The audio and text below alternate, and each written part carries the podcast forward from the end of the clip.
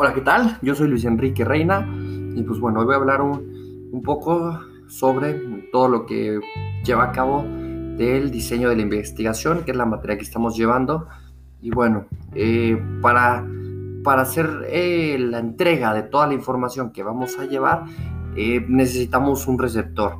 el receptor lo podemos ocupar de las siguientes dos maneras, en las cuales, pues bueno, es cómo lo van a interpretar y tenemos contexto académico y no académico. En el académico encontramos, pues bueno, cómo lo vamos a presentar con niveles educativos más elevados, eh, es como profesores, etcétera, para tal vez presentar en revistas científicas. Y bueno, el contexto no académico que es para el público en general. Esto le llamamos un reporte de investigación. Eh, y bueno, este reporte de investigación, ¿qué elementos contiene?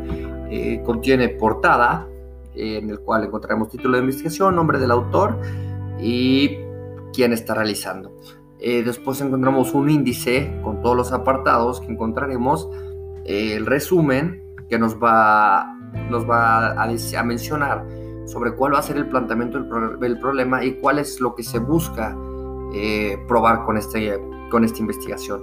Después encontramos la introducción en la cual nos narra por, qué, por qué se está realizando este proyecto. después encontramos el marco teórico en el cual nos va a demostrar tanto antecedentes como las teorías que se van a ocupar. Y luego la metodología es, pues bueno, cómo se fue llevada a cabo esta investigación. Y después encontramos los resultados, que es prácticamente todos los datos que encontramos y en la aplicación del mismo eh, y toda la recolección de los datos para obtener los resultados finales. Después encontramos las conclusiones, que bueno, son las recomendaciones implicaciones dentro del proyecto. Y posterior a esto la bibliografía, que es bueno, todas las referencias utilizadas por quien realiza la investigación. Y luego los, los apéndices que, que son eh, para ocupar la descripción a mayor profundidad de los materiales.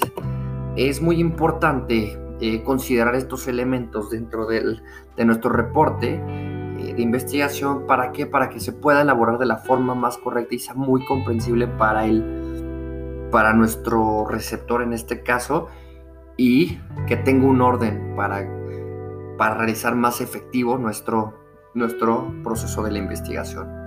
Pues muchas gracias por escuchar mi podcast. Soy Luis Enrique Reina y que tengan muy buena noche.